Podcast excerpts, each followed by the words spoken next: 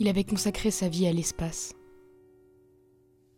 Quand après des années de formation et d'entraînement, il fut enfin envoyé sur orbite, il prit le temps de s'asseoir face au hublot et constata que la Terre vue d'en haut était l'une des visions les plus décevantes de sa vie.